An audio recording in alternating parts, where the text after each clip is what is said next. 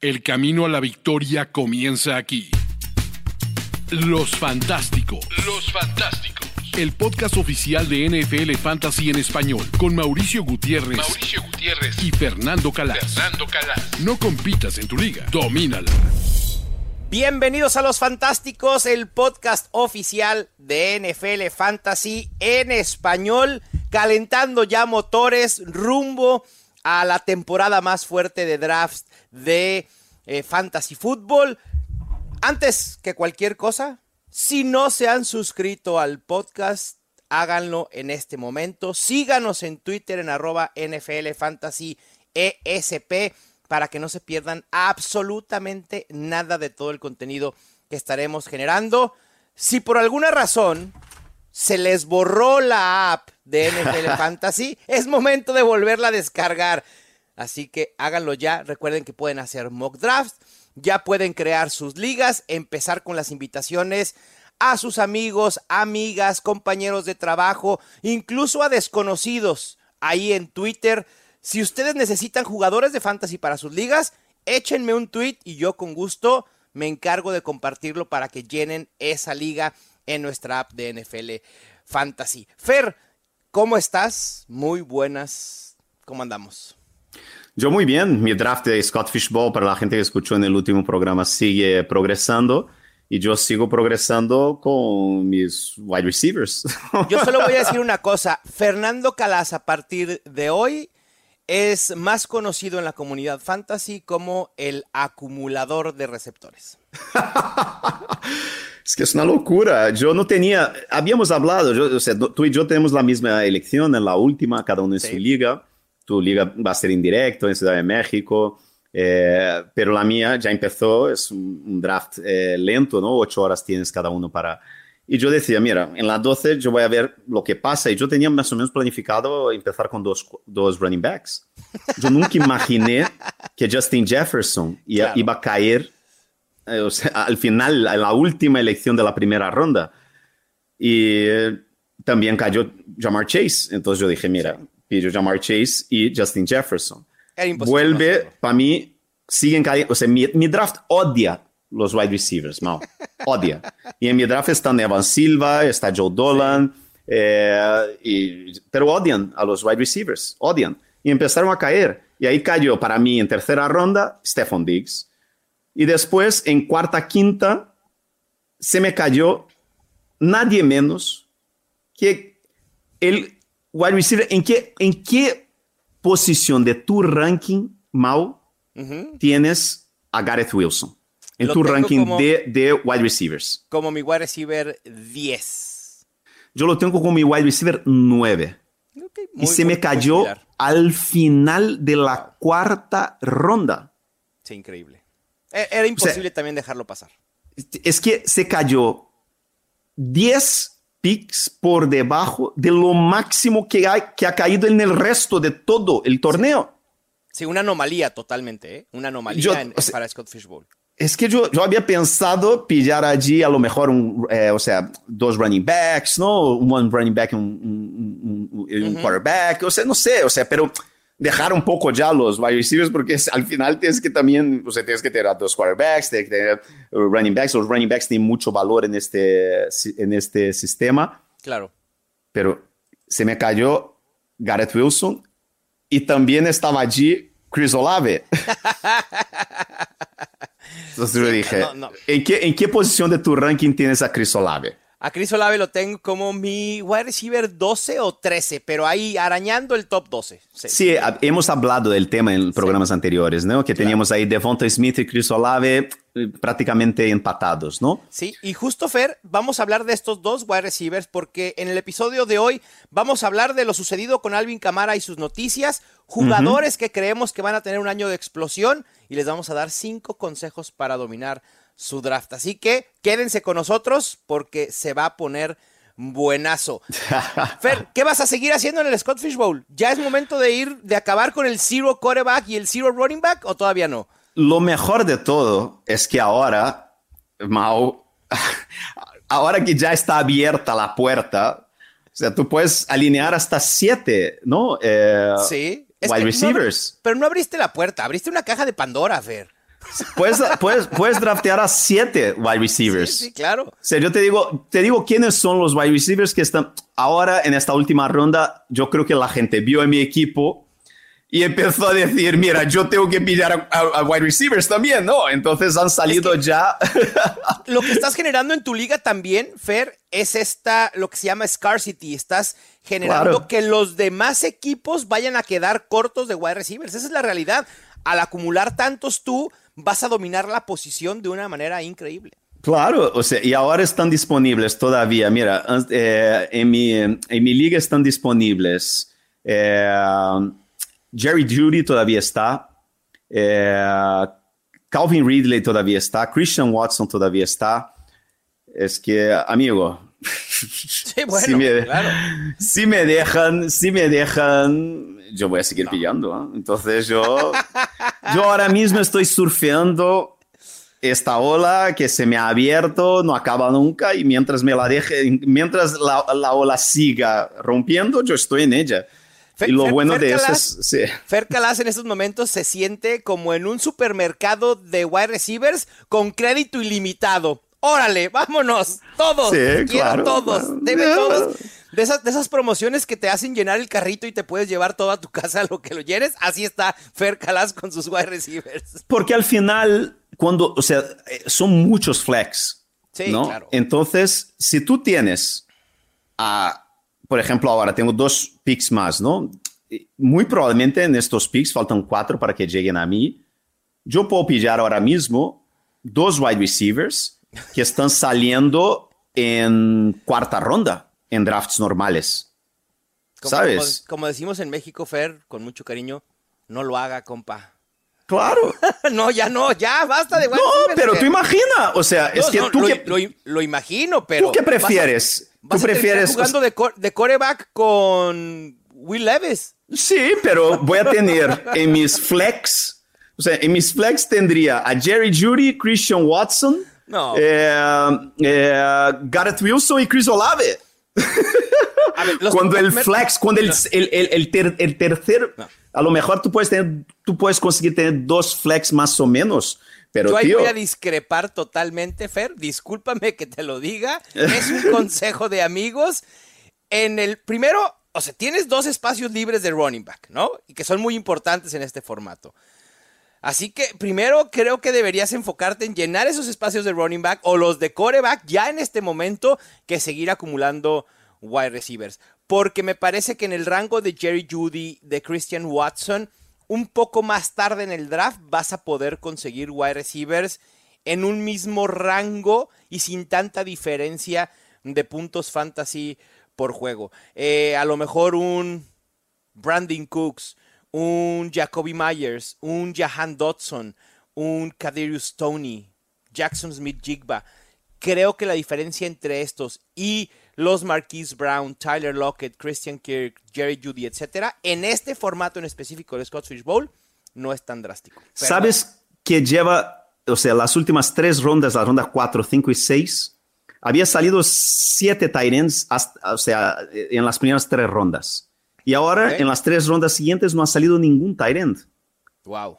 Tú sabes que ahora, o sea, por ejemplo, Bueno, Tyden puede Sí. ser una opción, claro. claro, o sea, tú imaginas, Sí, Pat. Fryermuth, ¿dónde lo tienes en tus rankings? Pat Fryermuth es mi coreback, digo mi coreback, mi tight, ya lo quiero cambiar de posición, ni que fuera Tyson Hill.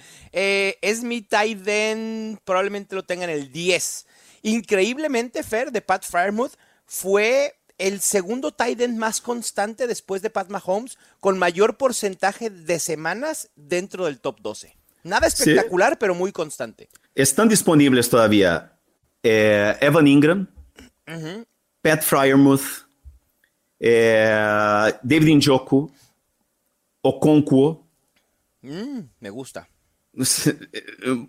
en un, en un, en un formato donde, ¿sabes? Es súper end premium. Sí, totalmente, de acuerdo. Entonces, a Sí, lo mejor... puede- o sea, puede ser una opción end, obviamente. Creo que sí vendría mejor un end que otro wide receiver. Pero bueno. Pero, ojo, ¿Estás dispuesto, ojo, a, ¿estás dispuesto a... Tienes una necesidad de running back. ¿O no? ¿Le echarías ojo a Alvin Camara? después de lo que supimos el día de ayer, que no va a ser juzgado por delito grave por lo que sucedió en Las Vegas, se va a llegar a un acuerdo con, con el demandante y pues bueno, la NFL ahora tiene el sartén por el mango ya sabiendo lo que va a suceder para suspender a Alvin Camara o no. Todavía no sabemos si la NFL vaya a usar ese derecho para suspenderlo. ¿Crees que se haya revalorizado? Porque Alvin Camara estaba cayendo mucho en ADP justo por este tema. Vimos a los Saints eh, draftear a Kendra Miller en, el draft pasado añadieron a Jamal Williams y luego estaba esta situación con Alvin Camara que todo mundo tiene en la mente que al menos pueden ser entre 4 a 6 juegos de suspensión. Todavía no sabemos qué vaya a suceder, insisto, pero por lo menos tenemos ya avances en esa situación. ¿Estarías más dispuesto a elegirlo este año?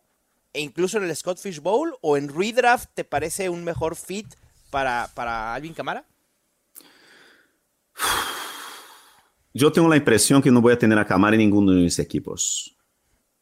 Porque no es solo el problema de las sanciones, es el equipo, es la edad, es lo que hemos visto en los últimos dos años. Yo creo que es siempre, principalmente con running backs, los running backs hay una cosa que, que, que yo creo que es muy característica en la NFL. Tú no lo ves venir no es una caída residual, o sea, que va despacio. O sea, cuando un running back cae, cae y se acabó y no lo vuelves a ver. Al vacío. Se esfuma. Vimos ahora con Ezekiel Elliott. Yo te digo una cosa, a mí no me extrañaría nada que Ezekiel Elliott no tuviera trabajo esta temporada. Esperando una lesión. O sea, si, si alguno de los principales running backs en un equipo se lesionan, ahí pudiera entrar Ezekiel Elliott al quite, sin duda alguna. Porque yo no creo que él va a coger eh, league mínimo, ¿no? O sea, el sueldo mínimo, o se va a querer ganar dinero, no sé qué, no sé cuánto. Él se cree mucho, él se cree mucho más de lo que es ahora mismo. Lo, que decías en el episodio pasado con Joe Mixon, que los running backs creen que valen lo que valía Barry Sanders, ¿no? O Walter Payton. Digo, que esos running backs ganaban poco a comparación de lo que ganan ahora, pero insisto, por, por, por la importancia que había en la posición. Exactamente. Yo no sé. Yo, y además está ahí Jamal Williams y Jamal Williams es, el, es el jugador de fútbol americano profesional, ¿no? Es este, es el profesional, es este que le encanta a todos los entrenadores, un líder en el vestuario, da siempre todo. Jamal Williams va a jugar y va a tener acarreos. Y aunque esté Camara, Williams va a tener acarreos y muy probablemente será el running back en, en goal line. Por favor, eh, si ya, ya, quiten a Tyson Hill de ese rol, por favor. Por favor, gracias. Yo no sé, ¿eh? pero yo creo que Camara es muy mal negocio en esta temporada. Sí, fíjate que yo no lo veía como tan mala inversión hasta ayer. Porque creo que con las noticias de ayer, Fer, su ADP va a comenzar a subir ligeramente. Yo ahorita en una liga redraft, justo acabo de, acabamos de publicar en NFL Fantasy en español un mock draft desde el 1-0-2 y me logré llevar a Camara, creo que fue en la ronda 7. O sea, como mi primera opción casi ya en la banca. Y ahí me parecía no una mala inversión porque podía ser alguien que puede llegar a ser un running back 2. No esperemos a Alvin Camara siendo este semidios del fantasy que todo lo puede hacer a través de las recepciones.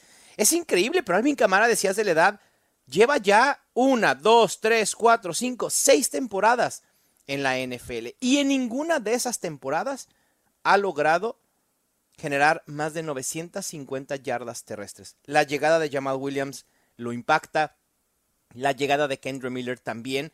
Y la realidad es que Alvin Camara, dices de la edad, en sus métricas de eficiencia se vio afectado por la edad. Se le vio ya lento. Fue el running back 25 en yardas por toque, el running back 15 en yardas creadas por toque. Pues, eh, eh, casi no fue explosivo, fue muy poco elusivo. Y esas cuestiones, la verdad es que sí impactan sobre todo a Camara porque es un running back que sabemos que no va a tener tanto volumen. Alvin Camara producía a través de la eficiencia y a través de sus oportunidades por aire y fue algo que, que perdió el año pasado. Así que sí, hay que tener cuidado con Camara. Yo sexta, no, séptima ronda todavía me sentiría a gusto con, con él.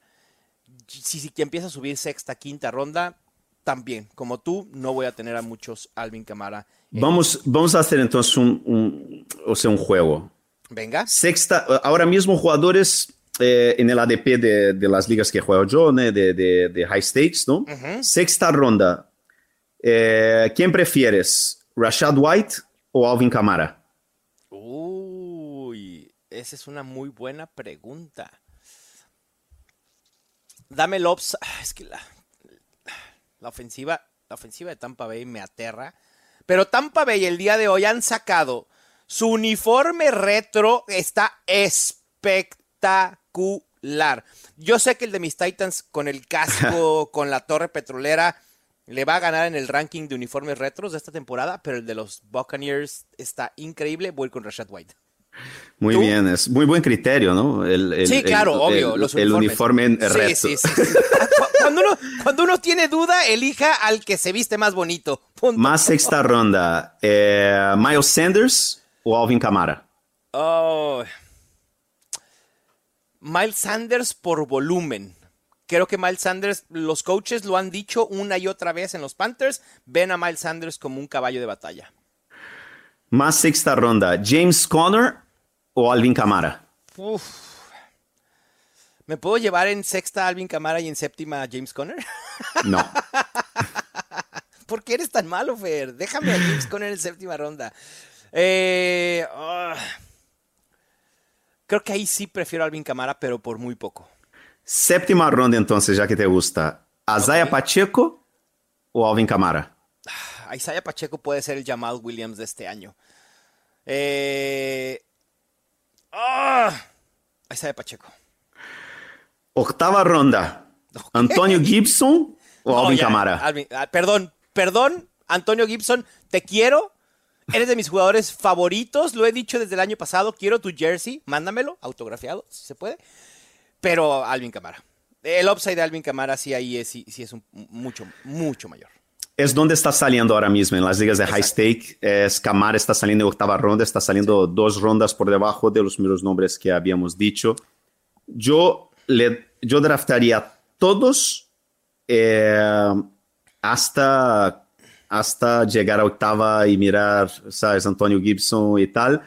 Y yo muy probablemente en octava yo draftearía eh, yo draftaría un Tyrant por ahí que están Injoku y Fryermuth en la misma Esto, ronda. Fer, incluso, incluso suponiendo, sin conceder, como dijeran los abogados, eh, suponiendo que Alvin Camara no fuera suspendido. Digamos que la Ajá. NFL dice, no voy a suspender a Alvin Camara, aún así, ese es el rango en el que te sentirías cómodo, entre comillas, drafteándolo. Yo no, yo no me no sentiría cómodo Nada. drafteándole. O sea, es a evitar totalmente. Manera. Okay. Yo no, metería, no, no, me sentiría cómodo de ninguna manera. Pero bueno, en octava ronda, eh, sabiendo que no hay eh, sanción, claro. ahí ya es otra historia, es octava ronda. Ahí tienes que tener, en octava ronda, tienes que tener ya, por lo menos en mi, eh, en, en, mi forma de draftear, en mis tácticas, uh -huh. ya hablaremos más adelante, ¿no? Cuando lleguemos más cerca de, de los drafts, pero a mí me gusta tener eh, en octava ronda por lo menos seis wide receivers ya drafteados, claro. ¿no? Entonces, sí, en este momento ya es cuando ya empiezas a mirar a aquel grupo de zero running backs. Eso, en octava ronda, Alvin Kamara estaría ya en el grupo de zero running backs. Entonces, sí. yo creo que a este punto es, ya, ya pasa a ser, yo voy a decir, o Gibson y Kamara, estás, estás hablando de dos running backs que no sabes, ¿no? En, en backfields ambiguos. Estos son los, los running backs que tienes que ir a por ellos en construcciones de esta forma. Pero yo estoy contigo, yo tengo la impresión de que Camara va a subir a mínimo sexta ronda.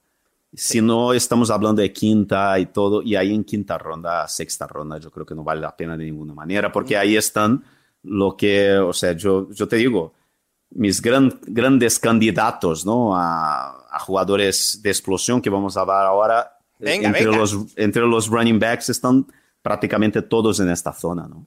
Uy, a ver, Fer, pues vayamos a esta sección de jugadores a tener año de explosión, ya que los mencionaste. Ya hemos dado como spoilers de algunos jugadores que tenemos en nuestro listado. ¿Quién es el primero del que quieres hablar? Si quieres, hablas tú primero de okay. un jugador que yo tendría en mi liga y que lo tienes tú ahí en el número 5. Es. Ok, en el número 5 es Rashad White. Justo acabamos de hablar de él, a quién preferíamos, si a Rashad White o a Alvin Kamara. Y manifesté mi preocupación por la ofensiva de, de los Buccaneers. A ver, creo que la preocupación es evidente y es lógica. No es lo mismo independientemente de la edad, de tener a Tom Brady comandando la ofensiva a tener a Baker Mayfield o Kyler Trask. No, para nada es lo mismo. Eh, pero al final de cuentas, Rashad White va a ser el corredor principal. Y normalmente en un draft de fantasy, en muy pocas ocasiones tienes en la sexta, séptima ronda, tienes la oportunidad de conseguir a un running back que se ve tan afianzado como dueño de su backfield, de su ataque terrestre. Y eso es justo Rashad White. Rashad White no tiene un potencial élite ni tampoco talento élite, pero va a tener las oportunidades y creo que los Buccaneers van a correr mucho, en gran medida por la incapacidad de Baker Mayfield o Kyle Trask de, de, de lanzar el ovoide. Y creo que Rashad White, por volumen, puede ser una opción interesante, sobre todo para aquellos que, que hacen construcciones zero running back o running back ancla. Rashad White termina en el top 5 este año. ¿Qué? O sea, ¿Nos pasamos al, al, al, episodio de predicciones locas, Fer? ¿En qué momento? Producción, Ojalá fuera ¿no predicciones avisaron? locas. Yo estoy hablando porque no es una predicción loca. Oh, oh, Fer. Rashad White tuvo 50 recepciones como rookie el año pasado. De acuerdo. Tampa Bay dijo, le dio ahí eh, el sombrero a Leonard Fournette, le dijo, uh -huh. adiós, muchas gracias, y no trajo a nadie más para este backfield. Eso es, eso es cierto. Eso es cierto. Tampa Bay todavía tiene Mike Evans, Tampa Bay todavía tiene Chris Godwin, uh -huh. todavía tiene una línea ofensiva eh, que es bastante sólida. La única cosa que Rashad White necesita es que uh, Baker Mayfield no apeste totalmente. Es lo único. Que sea un game problema? manager. Que sea bueno. un game manager. Sí, sí, sí, sí, sí. Para que él tenga, yo, yo voy a decir aquí, 1500 yardas. Wow, ¿totales o solo por tierra? Mm, no, totales, claro, pero okay. porque yo creo que él tiene un potencial como running back de recep eh, recepción. Estábamos hablando de, de, Alvin Kamara, yo creo que uh es que 50 recepciones como rookie con Tom Brady de quarterback, un quarterback sí. que odia running backs rookies. Sí, Lo que hizo este sí. el año pasado es espectacular. Para mí, Rashad White tiene, está ahí entre los cuatro o cinco jugadores con un potencial real de ser lo que fue Josh Jacobs el año pasado. El Josh wow. Jacobs 2024. Uh, uh, venga. Yo quiero Rashad White en todos sí, no. mis equipos. Yo estoy dispuesto a draftearle una ronda antes. Eh, yo voy a ser muy agresivo con Rashad White este año, eh, pero muy agresivo porque yo creo que él es más o menos lo que, lo que apostábamos que Ramondre Stevenson sería el año pasado. Mm, fíjate, esa comparación me gusta más, la de Rashad, que Rashad White pueda ser el Ramondre Stevenson del año pasado, totalmente, eso sí lo veo muy factible. Eh, yo, a ver, creo que puede tener año de explosión, no creo que tenga eh, el camino para ser un top 5, pero sí un top 10 o un top 12. ¿eh? Eso sí lo veo, sinceramente. Y también estoy dispuesto a draftear bastante a Rashad White. Espero, espero que lo que acabamos de decir, por favor, drafteadores, todos los que están haciendo mock drafts en la app de NFL Fantasy, por favor, no encarezcan a Rashad White. Dejen el ADP donde está. Que sea nuestro secreto, nada más de ustedes y nosotros. Punto. No lo vayan a inflar. Ahí está. Fer, ¿qué otro jugador te gusta para año de explosión?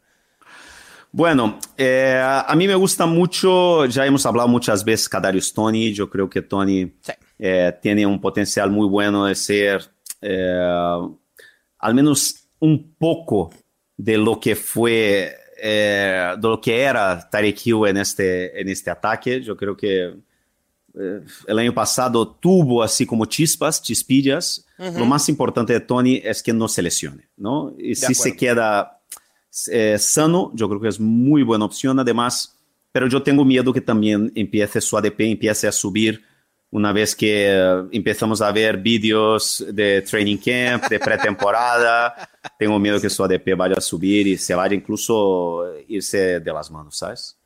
Sí, yo estoy pensando que eso va a suceder, Fer, y creo que voy a terminar teniendo muy pocos Kadarius Tony, porque si llega el momento en el que Kadarius Tony se empareja, y creo que ya, incluso ya está en esos rangos de eh, estar siendo seleccionado junto a Dionte Johnson, por ejemplo, a mí dame al wide receiver de los Steelers, pero sin pensarlo.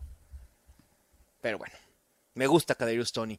Yo tengo otro Fer que ya hemos hablado mucho de él, y es Garrett Wilson. Y lo acabamos de hablar, donde lo tengo en mis rankings, es con mi wide receiver 10 lo que hizo en su temporada de novato, tomando en cuenta la situación en la que estaba, es increíble. Fue el wide receiver 6 en targets, así que volumen va a haber. Y, creo que para nadie es un secreto que la mejora en la posición de coreback, pasar de Zach Wilson a Aaron Rodgers, es inmenso, diametralmente opuesto a la situación que vivirá Garrett Wilson. Olvídense de Allen Lazard, olvídense de los otros wide receivers. Aquí no hay nadie más que vaya a dominar la posición y sea el arma favorita de Rodgers que Garrett Wilson. Tiene potencial para terminar en el top 5, lo tengo como top 10 en estos momentos.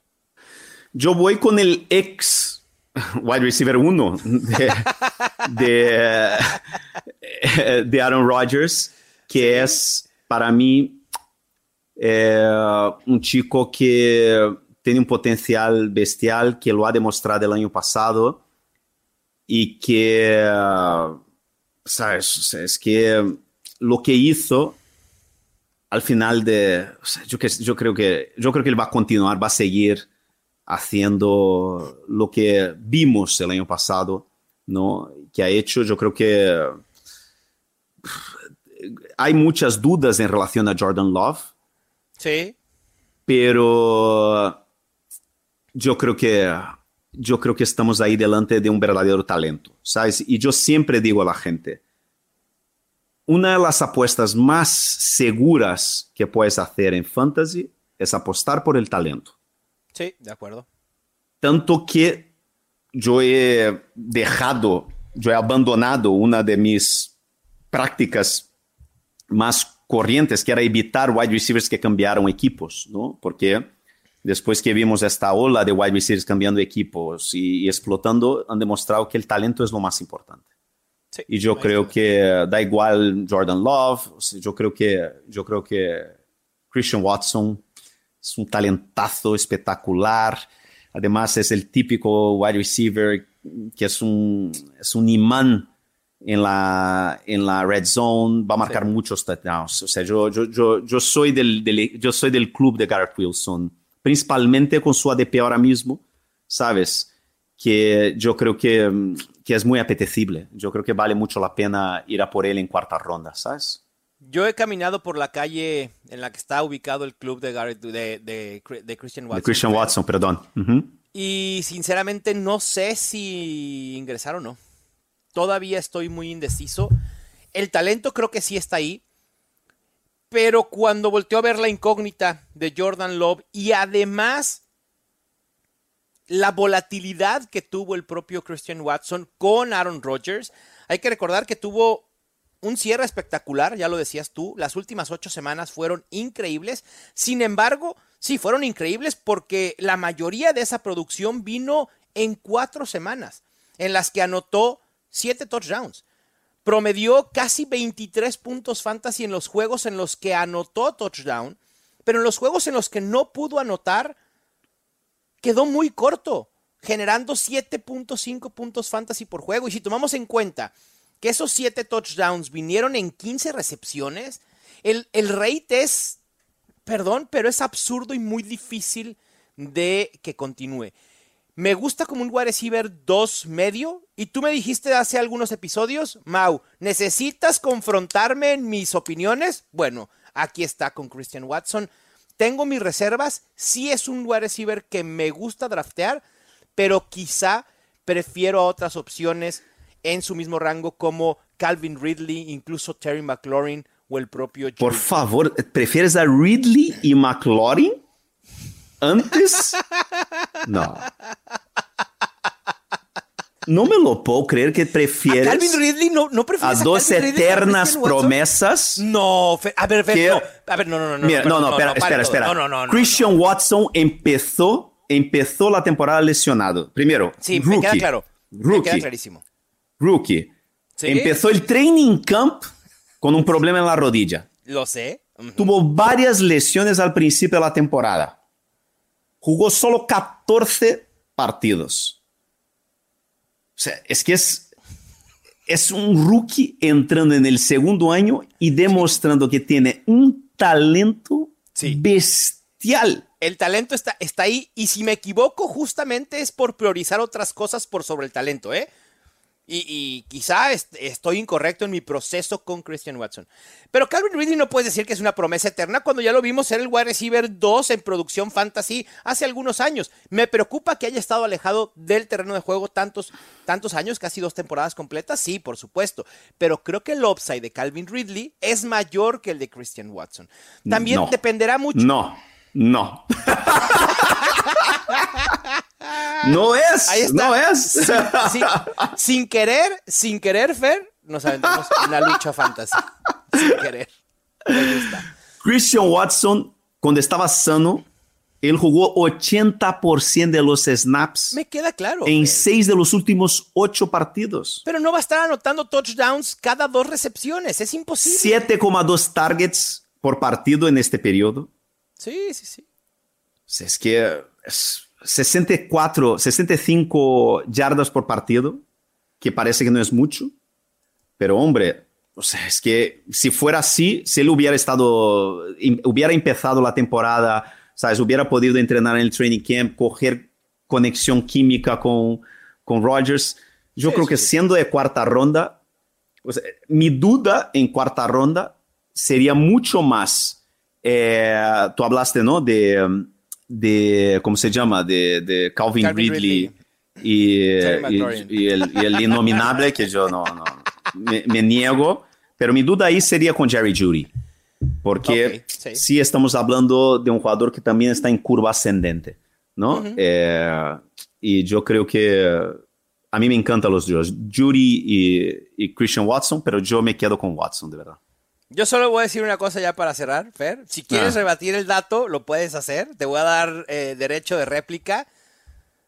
Christian Watson, el año pasado, sus puntos fantasy esperados por el volumen que tuvo, incluso con esa monstruosidad de touchdowns que anotó, fue de 9.8. Wide receiver 49. Hay que tomar en cuenta que esto es tomando toda la temporada y que en algunos juegos tuvo poca participación por la lesión que ya mencionaba. Pero bueno, no estoy diciendo que eviten a Christian Watson, ¿eh? quiero dejar en claro, me gusta, pero no me entusiasma tanto como a Fer. Quien sí yo, invito, yo invito a la gente que mire los highlights de Christian Watson y después busque, busque, no, y busque los highlights de Mike Evans.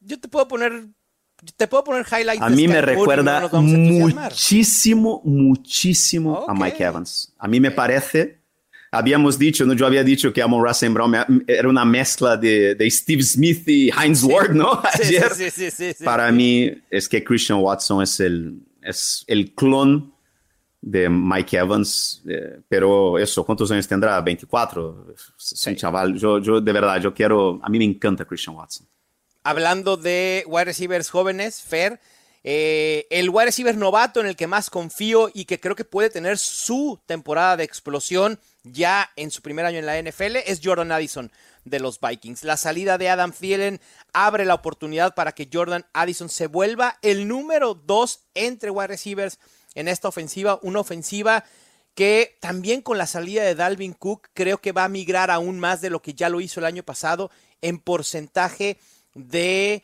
intentos de pase por juego. Es una ofensiva que quizá no pensamos que sea una ofensiva tan prolífica por aire, pero lo es de la, de la mano de Kirk Cousins, teniendo a Justin Jefferson, teniendo a TJ Hawkinson.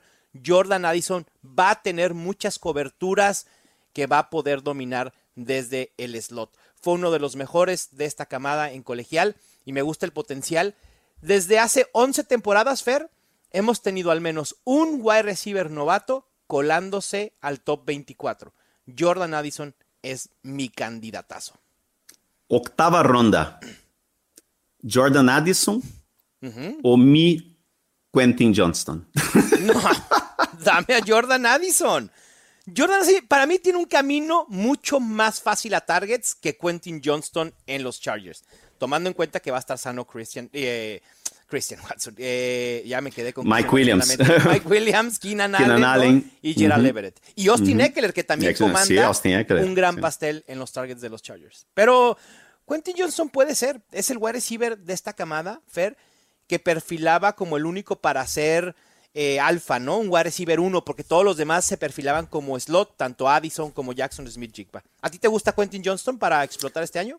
A mí, a mí me gusta porque yo creo que es el perfil, está en un equipo donde Keenan Allen ya está llegando a aquella edad. Eh, Mike Williams es lo que es, ¿no? ¿Qué es Mike Williams? Eh, volátil, explosivo, un boomer Es un wide receiver 2, ¿no? Sí, X, sí, Digo, no X en mal sentido, sino. Sí, sí, es un, es un, es un arma complementaria. Y, estando en este, en este ataque, que va a ser un ataque muy explosivo, muy eh, prolífico, yo le veo el típico jugador, el típico rookie que tiene una probabilidad altísima de explotar en el último tercio de la temporada. ¿Sabes? Estilo lo que hizo Christian Watson el año pasado. Sí, más o menos. o incluso, sí, o incluso, o incluso Gareth Wilson, ¿no? En, claro. yo creo que es, yo creo que a mí me gusta mucho el potencial que tiene, porque el potencial que tiene incluso para ser el número uno de este ataque. Wow. Porque está abierta la puerta, entre comillas. O sea, yo consigo ver él terminando como número uno. yo consigo ver eh, los Chargers viendo en este chaval un talento bestial, metiendo a Mike Williams como tercer eh, wide receiver, que no es cosa mala, es, que Tyler Boyd ya vemos lo que hace eh, para los Bengals, ¿no? Y que Keenan Allen pase a ser lo que son muchas veces los wide receivers veteranos, ¿no? Estos jugadores de posesión, de pases cortos, tal, no sé qué y que el campo se abra para las jugadas de explosión de, de Quinton Johnston a final de la temporada. Yo creo que, yo, yo creo que puede ser un alfa y, la, y todas las noticias que salen ahora mismo de, de los Chargers sobre este chaval son, están, o sea, por lo menos apunta que están encantados con el chico. Y yo creo que el problema de, de, de Addison, que yo creo que está muy, e, es, es, a lo mejor es, es, una buena elección, ¿no? En, en, en, para tener ahí como cerrar el círculo este, ¿no? Lo que hablábamos de seis, siete wide receivers que necesitas, ¿no? eh, antes de la décima ronda. Pero yo no le veo este potencial de terminar a lo mejor como, ¿sabes? De ser un league winner al final de la temporada. ¿Entiendes lo que le digo? Sí, claro. Y a mí, comparando a Quentin Johnston con Jordan Addison Fair, mi problema en estos momentos con Jordan Addison, sobre todo en ligas con gente más ávida, es su ADP. Es mucho más costoso. En las ligas de high stakes, que probablemente esté saliendo que quinta, sexta ronda, Jordan Addison. No, los dos en octava. Los, dos, tienen, los dos ah. tienen prácticamente el mismo ADP. Va, porque salen, he visto a Jordan salen dos, tres de, eh, posiciones uno del otro. Entonces lo que me dice es que eh, en las ligas casuales vamos a estar más bajos en Quentin Johnston y, regular, eh, o sea, en el, mismo nivel en Jordan Addison. Al mismo costo de ADP, yo sí prefiero a Jordan Addison en estos momentos. Pero si logro, si no consigo a Jordan Addison en sexta, séptima ronda y me puedo llevar a Quentin Johnson, insisto, en ligas un poco más casuales, en ronda 10, qué es lo que va a suceder. Así lo va, lo va a establecer el ADP, ya verán. También Quentin Johnson es una buena opción ya a partir de esa ronda 10. Sí, Addison suele salir como 5 o 6, suele salir al principio de la octava y Quentin Johnston más al final de la octava, pero son jugadores de octava ronda ahora mismo. Bueno, ya veremos. Ya sabes cómo son estos rookies. Si, si, empezamos a ver en training camp los highlights de, de uno de los dos, seguro que subirá mucho, ¿no? Pero a mí me preocupa un poco eso, me preocupa el hecho de que Justin Jefferson está al borde de, puede romper todos los récords de recepciones esta temporada, ¿no? por el volumen, por el talento que tiene. Y además está ahí eh, TJ Hawk, que, que es parte También. fundamental de este, de este ataque, ¿no? De este juego aéreo. De acuerdo, totalmente. Fer, cuando te digo, piensa en el mejor tight end de la NFL y en fantasy fútbol, ¿en quién piensas? Travis Kelsey. Ok. Bueno, yo voy a recomendar a un tight end que superó a Travis Kelsey y fue el número uno en yardas por ruta recorrida. Que fue el número uno en yardas por recepción. Y que fue el número uno en puntos fantasy por ruta recorrida. Apunten porque su nombre no es nada sencillo, se llama Chigosiem Okongwo. Top 12 este año. Hemos hablado que Traylon Burks no tiene competencia. Quizás no tenga competencia en la posición de wide receiver, pero en la posición de tight end sí la hay. Y este es un equipo, el de los Titans, que suele utilizar al tight end. Lo intentó el año pasado sin mucho éxito. Este año, Chigosem Okongwo en su segundo año puede romper la posición y tiene un upside interesante simplemente por volumen. Nada que añadir, me, gusta, te la compro. Venga. Chicosimo Congo for the win. ¿Cómo no? Y el último Fer que tengo. Ah, tú tienes otro más. Tú tienes otro más. Yo no lo quise decir por obvias razones, porque van a decir que, mi opinión ya está comprometida y demás, pero qué bueno que tú lo pusiste. Me da sí, yo, o sea, yo, yo, supongo que, o sea, eh, bueno, eh, Chris Olave, yo, yo creo que es, es buena opción, ¿no? Ah, También allí en tercera ronda. Eh, si, no has, si a lo mejor has empezado por dos running backs o si has pillado a, no sé, a, Kelsey y un running back, yo creo que Chris Olave tiene mucho potencial, ¿no? Lo que hizo el año pasado con probablemente el peor ataque de la liga. Yo creo que muestra que tiene un talento. Es una vez más apostar por el talento. Sí. Pero para mí. Wide receivers de segundo año que también son buenos. Exactamente. Pero para mí, un jugador que hemos ido a por todas, a por él el año pasado, ignorando el consejo de nunca eh, ir a por running backs que vienen de ligamento cruzado, era J.K. Dobbins. Eso ya es pasado. Ya. Ya está recuperado ir a por J.K. Dobbins, por favor, señores. Que es otro de los. El potencial de Dobbins, Fer. El potencial de Dobbins. ¿Te acuerdas que te dije el grupito este de Rashad White que podían ser el, Josh Jacobs de, este año?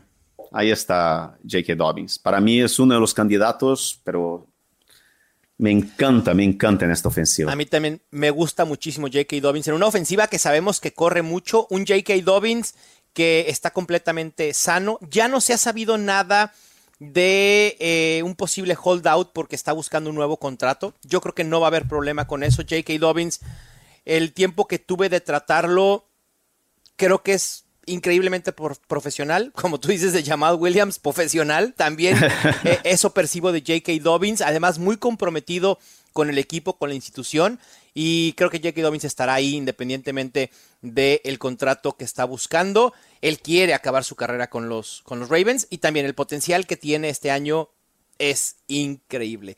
Eh, alguien que se dedica a revisar lesiones de jugadores y su impacto fantasy es el doctor Edwin Porras y él no tiene ningún temor en J.K. Dobbins.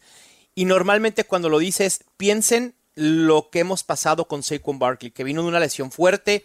Su año siguiente regresando de lesión fue complicado porque no estaba al 100%. Y su segundo año después de esa lesión es cuando la rompió. Lo mismo puede suceder con J.K. Dobbins. Me encanta. Muy bien. Eso es. Y yo, mi último, Fer, es. ¿Quién más que Ramondre Stevenson?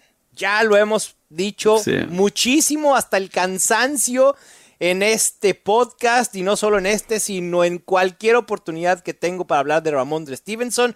Me parece un gran pick en segunda ronda junto a Tony Pollard y Nick Chubb si es que necesitan un running back en, eh, en, esa, en esa instancia, en segunda ronda.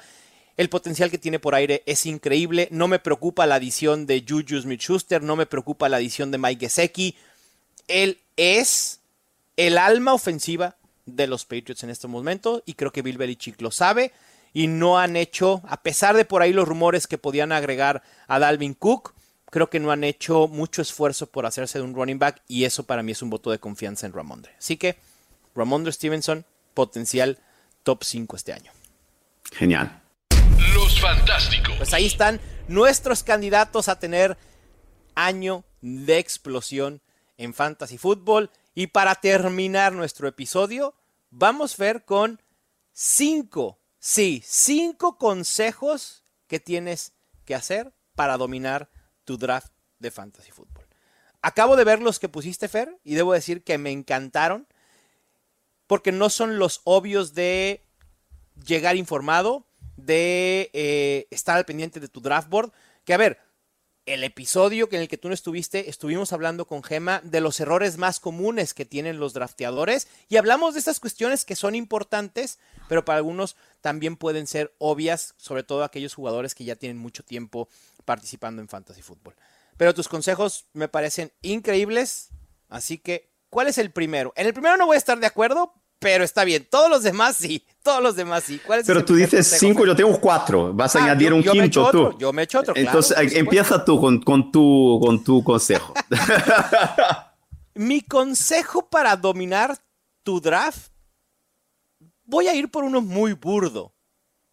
Pero no me importa es escuchar los fantásticos durante toda la temporada. todo julio y todo agosto tienen que estar escuchando los fantásticos. Suscribirse al. Es más, suscribirse al podcast es un boost ya automático para sus drafts de fantasy fútbol.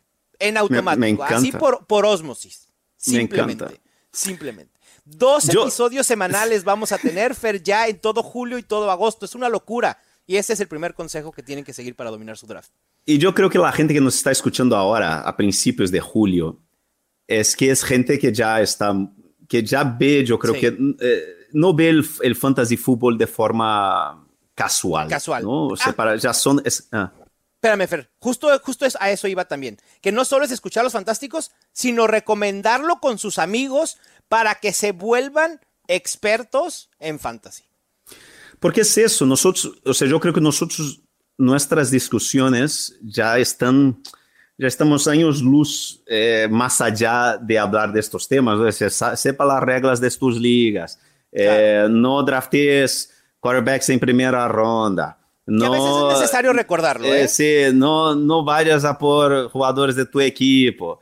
Eso, o sea, yo creo que nosotros, nuestra audiencia ya está mucho más evolucionada de, de que eso. O sea, yo creo que nosotros tenemos el deber de que nuestra audiencia sea cada vez más inteligente, cada vez más informada y cada vez más preparada.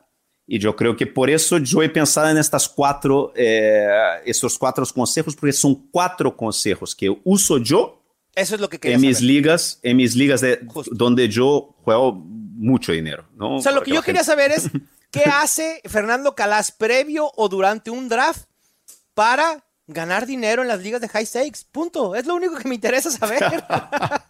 sí, para la gente que no sepa, que no vio el programa del año pasado, eh, yo y, mi socio Enrique, nosotros eh, jugamos dos ligas, de, cada, cada liga cuesta dos mil dólares, ¿no? En el FFPC Main Event, que es el mayor torneo, es, es como la Super Bowl, ¿no? El, mundial de, de fantasy, ¿no? Y además de eso jugamos otras cuantas ligas eh, en el Fantasy Pro Tournament, que son 350 dólares. O sea, es que es mucho dinero, ¿sabes? O sea, yo no soy rico y, yo no quiero tirar dinero a la basura. Si yo quiero entretenerme, es una, inversión. Yo juego Zelda en, en, la Nintendo. Yo no estoy, al final, no pones dinero allí.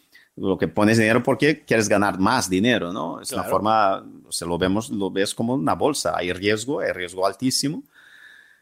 Pero esos son consejos que uso yo. Y, y voy a empezar por un consejo que yo llevaba años siguiéndolo y que el año pasado, a pesar, a pesar de, de los consejos de Enrique, eh, que yo voy, o sea, que si queréis seguirle, yo le voy a, ver cómo es su, su Twitter, eh, yo creo que es Derby Day. Sí, eh, Derby Day, sí, Derby Day, sí, es su Twitter.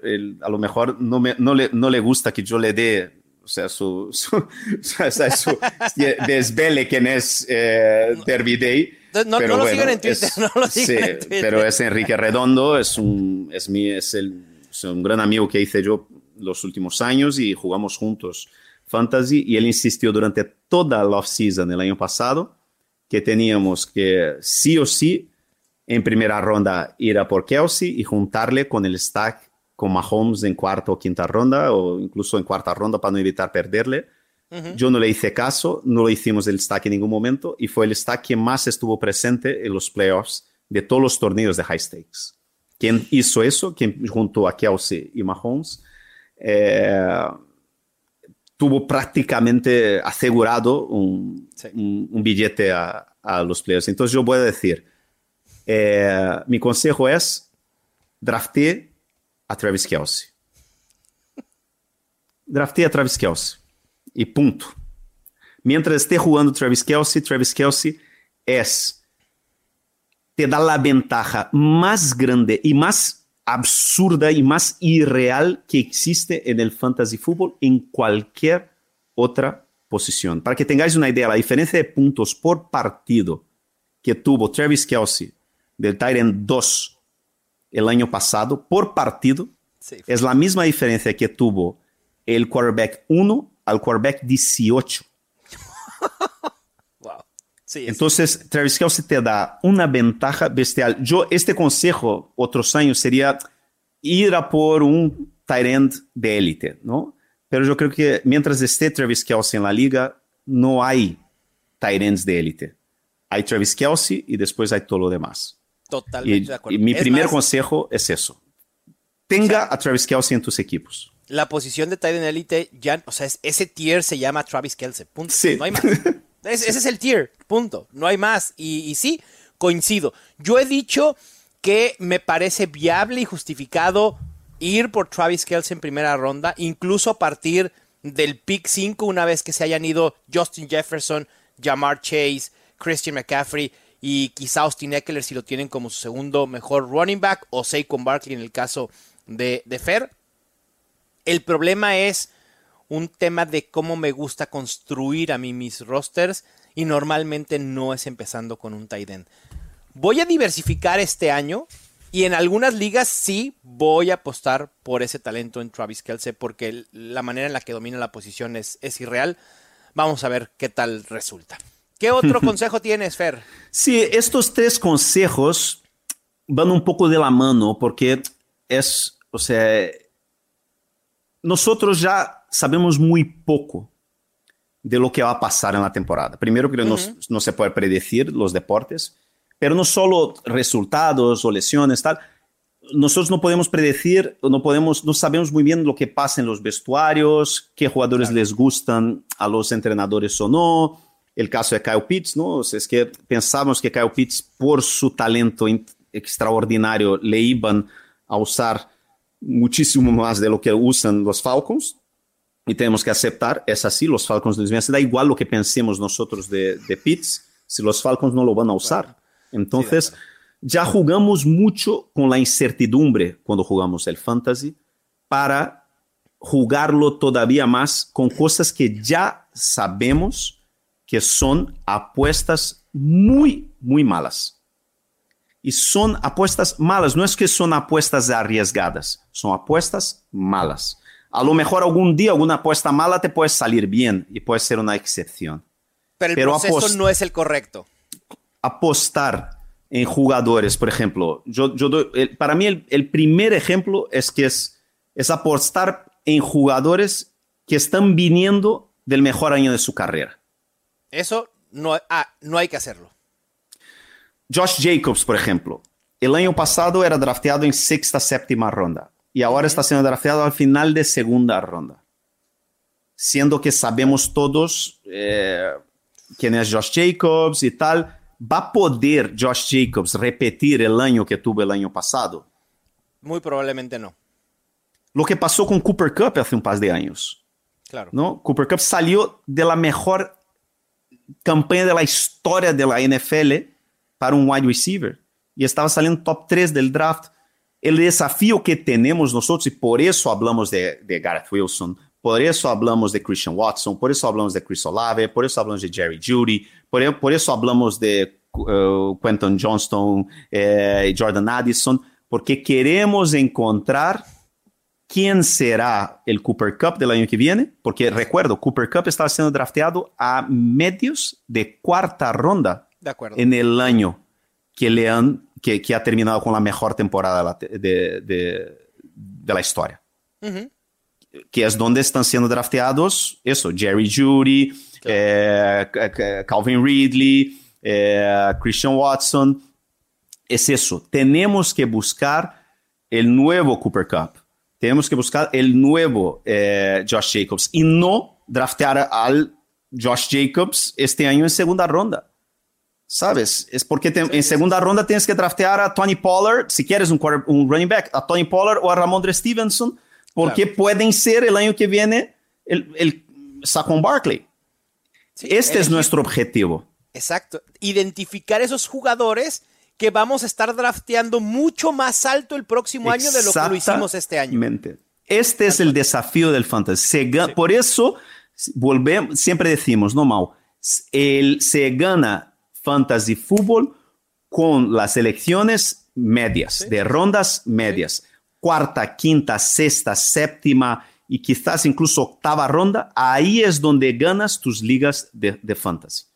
Porque ahí es donde encuentras estos jugadores que nadie esperaba que sería. Entonces, evitar estos jugadores que están saliendo de años eh, extraordinarios, ¿sabes?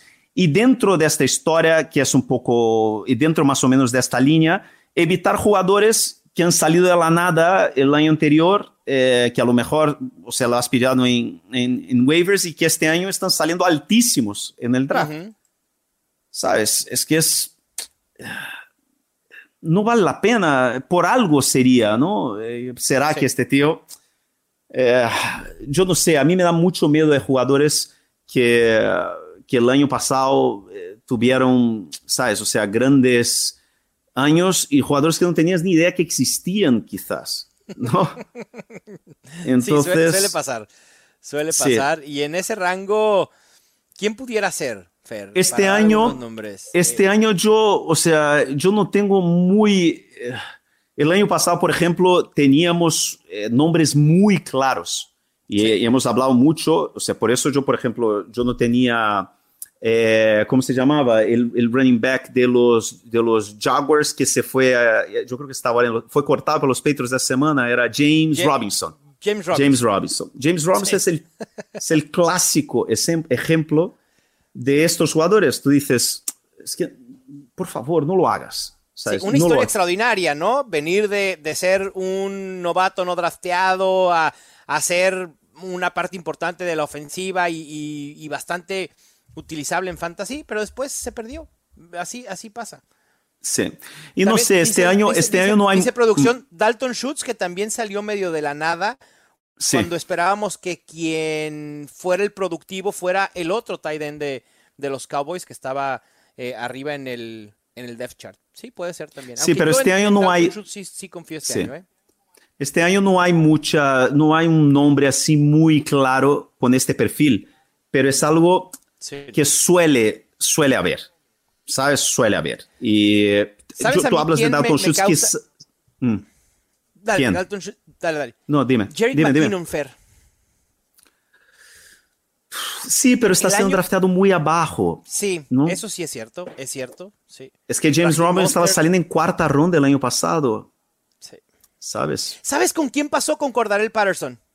Sí, también, también.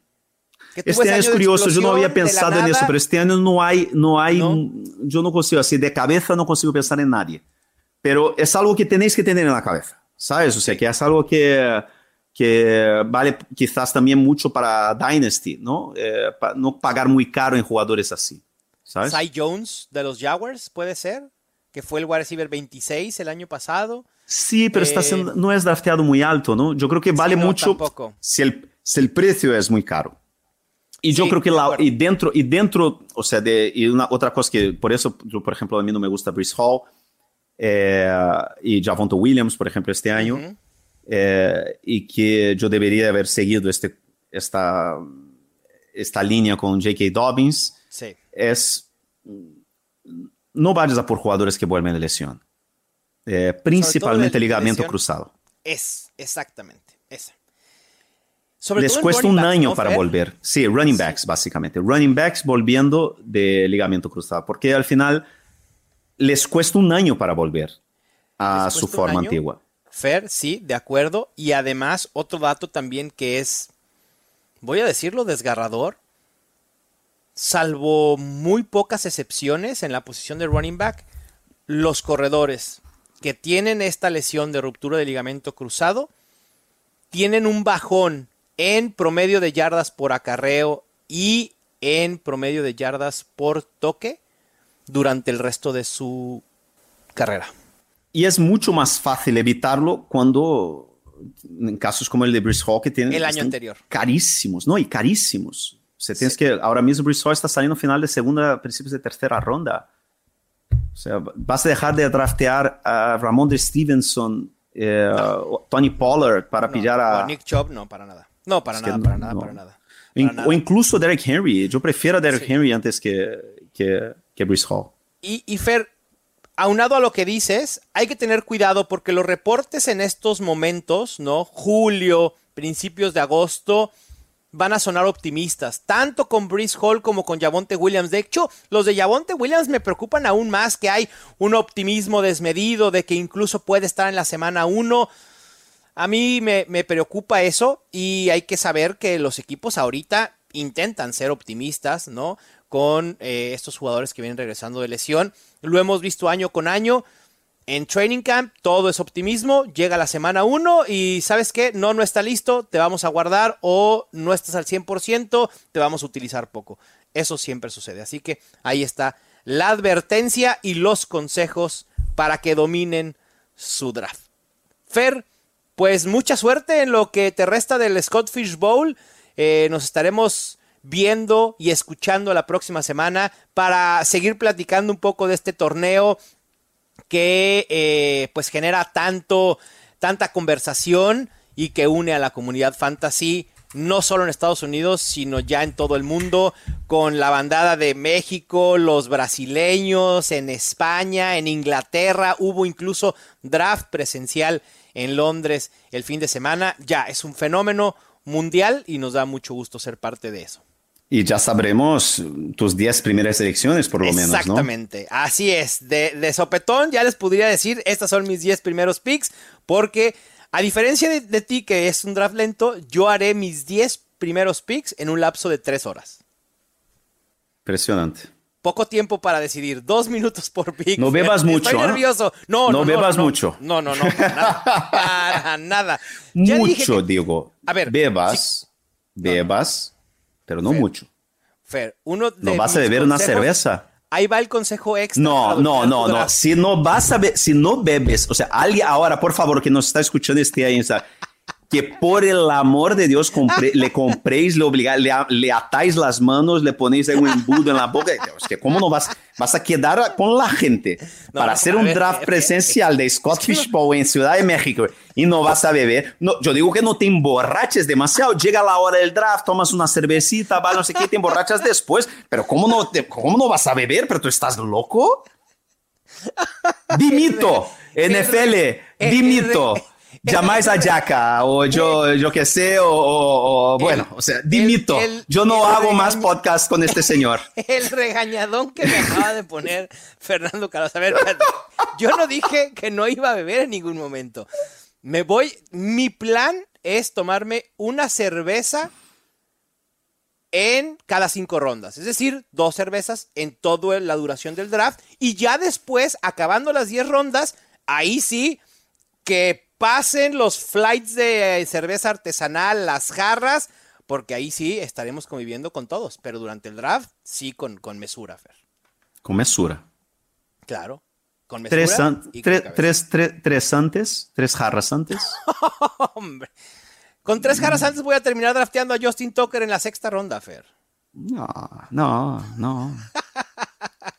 No. Ya veremos. Porque al final, o sea, lo, pues, lo, que puedes intentar hacer es emborrachar a tus rivales, ¿no? Cómprales cervezas, invítales a dos rondas antes del draft, vas tomando tú la tuya despacito y están todos borrachos y tú, dominas tu liga y ya está. Otro consejo, ¿cómo, ¿cómo dominar vuestras ligas? Emborrachéis a vuestros amigos antes del draft. Yo con, mis amigos en Guadalajara de mi liga local, y ellos lo, pueden constatar, ¿eh, Fer? No bebo hasta probablemente en la ronda 12 o 13 destapo la primera cerveza. Es que eres, eres, eres un tío muy competitivo, muy serio. Sí, demasiado. Sí, soy muy competitivo y, disfruto mucho del draft y, y, la estrategia y demás.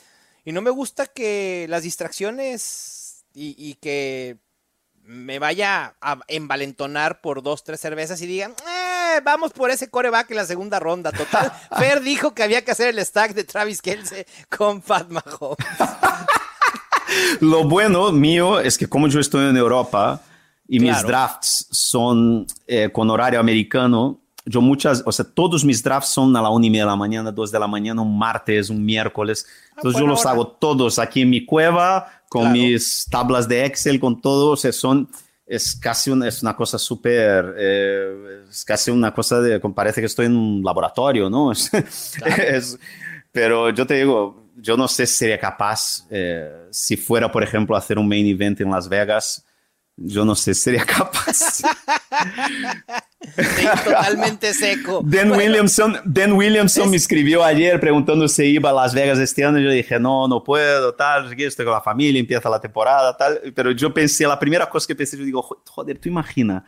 Eh, en Las Vegas con un Mal, con Dan Williamson, con, con Billy Musio. Es que es, con vamos a llegar borrachos a todos los drafts. Sí, totalmente, ya sé. Eh, es algo, a ver, este año ya no lo podremos hacer, Fer, pero insisto, eso ya está en mi bucket list de cosas por hacer en mi carrera de analista de fantasy fútbol, es ir contigo a Las Vegas a draftear un equipo del main event. Sí, a lo mejor el año que viene, tío, a lo mejor el año que viene, a lo mejor el año es el año que viene, ¿sabes? Me gusta, venga. Sí, ya, sí, sí, a ver qué tal. Muy bien. Fer, pues te mando un abrazo, y suerte en el Scott Fish Bowl. Igual Igualmente, y tu suerte. Gracias, gracias. Lo más importante es que sea un gran evento. Ya saben, si quieren asistir, pónganse en contacto conmigo. El sábado 15 de julio estaremos ahí en Ciudad de México para convivir. Les mando un gran abrazo. Están un pasito más adelante de su competencia en sus ligas y estoy seguro que van a dominar su draft. Les mando un abrazo y esto fue Los Fantásticos, el podcast oficial de NFL Fantasy en español. Ya tienes todo lo que necesitas para dominar tu liga. Los Fantásticos. Los Fantásticos. El podcast oficial de NFL Fantasy en español. Con Mauricio Gutiérrez y Fernando Calas. Productores ejecutivos. Luis Obregón y Gerardo Chapa. Producción y voz en off. Antonio Semper. Una producción de primero y diez para NFL.